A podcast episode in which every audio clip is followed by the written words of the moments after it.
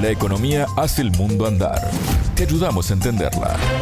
Bienvenidos a Contante y Sonante, el espacio de economía de Sputnik. Soy Martín González y me acompaña Natalia Verdún. ¿Cómo estás, Natalia? ¿Cuál es el tema de hoy? Hola Martín, muy bien, muchas gracias. Hoy vamos a hablar de Chile y cómo podría afectar a los trabajadores el proyecto de ley que reduce la jornada laboral de 45 a 40 horas semanales.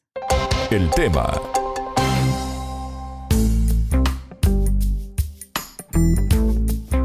Natalia, estamos hablando de un proyecto de ley que no es nuevo, pero que recién se está discutiendo ahora en Chile. Así es. Se trata de una iniciativa presentada en 2017 por la entonces diputada Camila Vallejo, quien ahora es ministra de la Secretaría General del Gobierno, y que fue aprobada en la Cámara de Diputados dos años después. Sin embargo, desde ese 2019 hasta este 2022 había quedado estancada.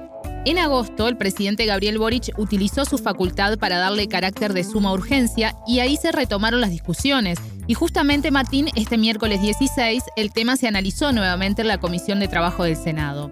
Pero antes de seguir, quiero compartir un dato. De acuerdo a la Organización para la Cooperación y Desarrollo Económico, OCDE, en 2021 los chilenos trabajaron 1.916 horas anuales y de esta forma se ubican en el cuarto lugar de los que más trabajan dentro de esa organización que reúne a 38 países. El ranking está encabezado por México con 2.128 horas anuales y en el otro extremo se encuentra Alemania con 1.349 horas. Volviendo al proyecto que se discute ahora en el Congreso chileno, Natalia, ¿cómo se implementaría la reducción de la jornada? Se haría de forma gradual, es decir, el año próximo se rebajaría una hora y así sucesivamente hasta alcanzar las 40 horas semanales. A raíz de este posible cambio, un grupo de economistas de la Fundación Sol de Chile, enfocada en temas laborales, se dedicó a estudiar cuál sería el impacto. Gonzalo Durán, Francisca Barriga y Andrea Sato publicaron los resultados de ese estudio en el informe Tiempo robado, pobreza de tiempo, productividad y acumulación capitalista. Una de las primeras cosas que señala la investigación es que la productividad ha ido en aumento los últimos años, pero este aumento no se ha correlacionado con la reducción de la jornada de trabajo o con el aumento real de ingresos para la clase trabajadora, dice textualmente el informe. Para este contante y sonante conversamos con uno de los autores, el economista Gonzalo Durán, magíster en Economía Laboral aplicada al desarrollo, y te propongo escucharlo. La entrevista. Mientras avanza el paso tecnológico en los últimos años, más bien lo que uno observa es que los niveles de explotación son los que también avanzan en este país. Y nosotros mostramos un cálculo que es bastante eh, revelador. Prácticamente si consideramos ocho horas de tiempo trabajado, de esas ocho horas, solo tres se destinan a financiar los salarios y las otras cinco horas restantes de tiempo trabajado son íntegramente para financiar las ganancias del capitalista. Entonces, eso demuestra un poco la envergadura de lo que es este nivel de explotación que hay acá en Chile. Eso es una medida que viene a, a disputar un poco el discurso dominante, ¿no es cierto?, que existe en este país, y es que la desigualdad de ingresos medida en, términos de desigualdad personal de ingresos, no en esta mirada más de los factores de producción, sino más personal, es alta, pero en los últimos años habría ido en descenso. Y nosotros con este informe también tratamos de disputar un poco esa hipótesis, esa tesis, ¿no es cierto?, de que la desigualdad va en, en, descenso, más bien lo que nosotros mostramos es que la explotación medida en términos de horas de trabajo ha ido subiendo. Y no solo eso, cuando uno incorpora el tiempo de los trabajos no remunerados, ahí el, cuadro, ¿no es cierto?, se hace bastante más crítico. Natalia, él hacía referencia al trabajo no remunerado, las tareas de la casa, las tareas del cuidado, por ejemplo, que históricamente han recaído sobre las mujeres. Exacto, y en base a eso el estudio cuantifica la pobreza de tiempo, que en el caso de las mujeres es más profunda que en el de los hombres. La pobreza de tiempo es la falta de tiempo para dedicar a otras actividades personales o sociales que no tengan que ver con el trabajo, sea remunerado o no.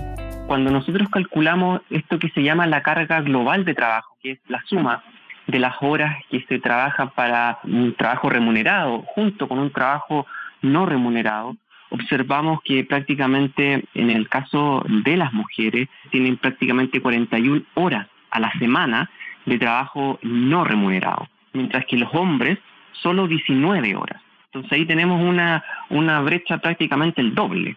Y eso se traduce En luego un indicador que se trabaja, ¿no cierto?, a, nivel quizás más académico, pero que nosotros tratamos de, de ponerlo al debate público, que es esto que se conoce como la pobreza de tiempo, que básicamente es, empezamos a hacer una contabilidad, ¿no es cierto?, de las horas desde que una persona se levanta en la mañana, hace el desayuno, una higiene personal mínima, después tiene que ir al centro de trabajo remunerado, las horas de trabajo que permanece durante el día, ¿no es cierto?, ahí laborando, y luego ya todas las horas de traslado, y luego ya tipo 7, 8 de la noche tiene que volver, ¿no es cierto?, al hogar, y ahí comienza esta segunda jornada de trabajo, que en este caso es un trabajo no remunerado, donde también hay que estar ahí eh, trabajando, sobre todo cuando hay hijos, que, hijos menores, hijas, y eso se traduce también en una carga mayor, y al final esto nos, nos da un resultado de que prácticamente el 53% de las mujeres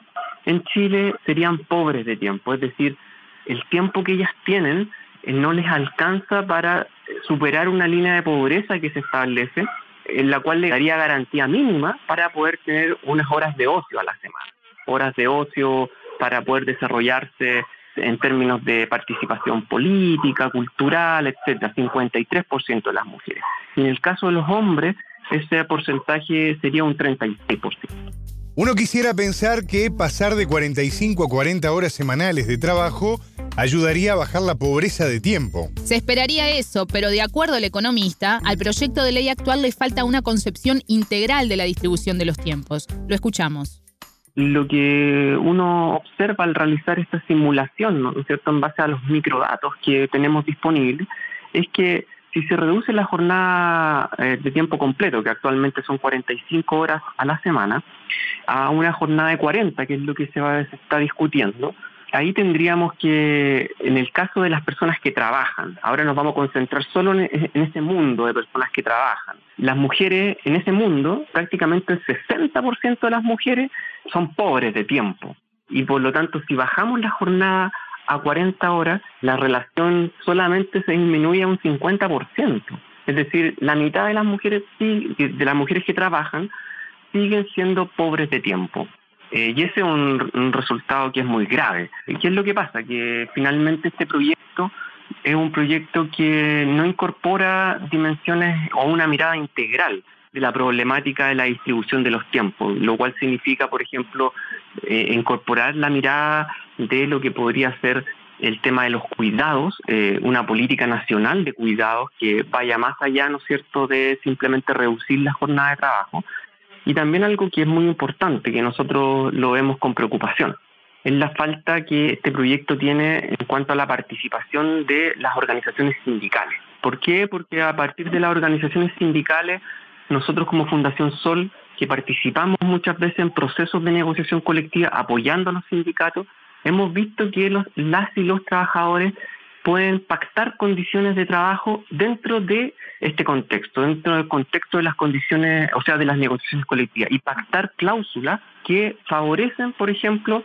mayor cantidad de horas para el trabajo doméstico no remunerado, eso se ve en las negociaciones colectivas, o incluso disminuir en menos de 40 horas la jornada remunerada. Todo eso se percibe, nosotros lo, lo palpamos dentro del contexto de las negociaciones colectivas. Pero lamentablemente, esto es algo que se pone desde arriba, un enfoque que viene desde arriba hacia abajo y no toma en cuenta esto del mundo sindical, la participación activa de la clase trabajadora.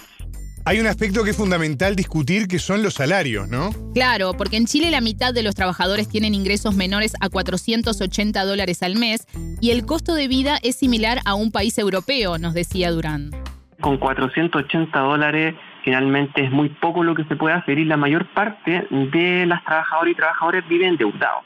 Entonces, lo que ellos nos dicen es que finalmente cuando esto se genere la reducción en la jornada, lo más probable es que esas horas liberadas, más que para el goce personal, van a ir para otro trabajo. Y trabajos informales como estos trabajos, los Uber, todo lo que tiene que ver con el trabajo de plataforma, es algo que se ocupa mucho como segundo trabajo. Entonces, finalmente, el goce de tiempo, este mayor uso de tiempo para el ocio, es algo que va a ser una utopía, y que no se considera, ¿no es cierto?, esta dimensión eh, material del valor de la fuerza de trabajo, ¿no es cierto?, los salarios.